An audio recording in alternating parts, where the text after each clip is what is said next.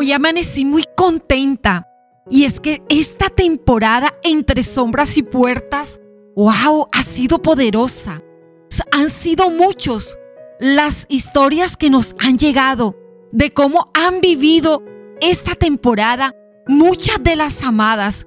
Y es que eso nos tiene muy contentos a todos los que hacemos parte. Wow. Han sido muchas las historias que nos han llegado en nuestra página web amadasconedit.com en la sesión en Amadas te escuchamos. Para el equipo de producción de Amadas nos da más fuerza, nos impulsa a continuar en saber que cuando tú floreces, ayudas a florecer a otras. Gracias, amadas, por apoyarnos. Quiero iniciar haciéndote esta pregunta. ¿Quieres saber cuál fue la siguiente puerta que esta mujer que nos ha venido contando su historia de vida cruzó? Prepárate, porque hoy te responderemos. Y le hemos titulado al episodio Ayuda experta. Esta mujer entendió que ella necesitaba algo más que una ayuda profesional. Ella lograba experimentar que sus fuerzas no le eran suficientes. Entonces la siguiente puerta que ella tocó fue buscar ayuda espiritual, buscar un mentor confiable ante quien ella pudo expresar gran parte de episodios que ella había vivido un mentor con el suficiente interés en su vida, en su historia y sobre todo con el suficiente amor para llevarla de la mano de Dios. Quiero destacar algo, amada. Nota cómo saber el valor de su estima le dio fuerza a esta mujer para dar el primer paso, pero luego ella necesitaría otra fuerza mayor que se la dio estar consciente de su participación en el proceso. Saber que nadie haría nada que fuera ella, que tuviera que decidir por sí misma. Pero eso no se detuvo allí, porque otra sería la fortaleza requerida para permanecer en lo que había iniciado.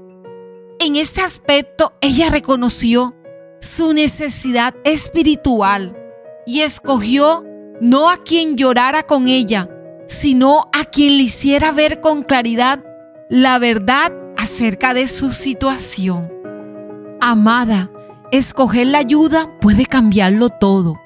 Hay asuntos que requieren de ayuda experta y especializada, pero la ayuda espiritual basada en los principios de la palabra de Dios son tus más garantes puertas de salida que te ayuden a acercarte a Él.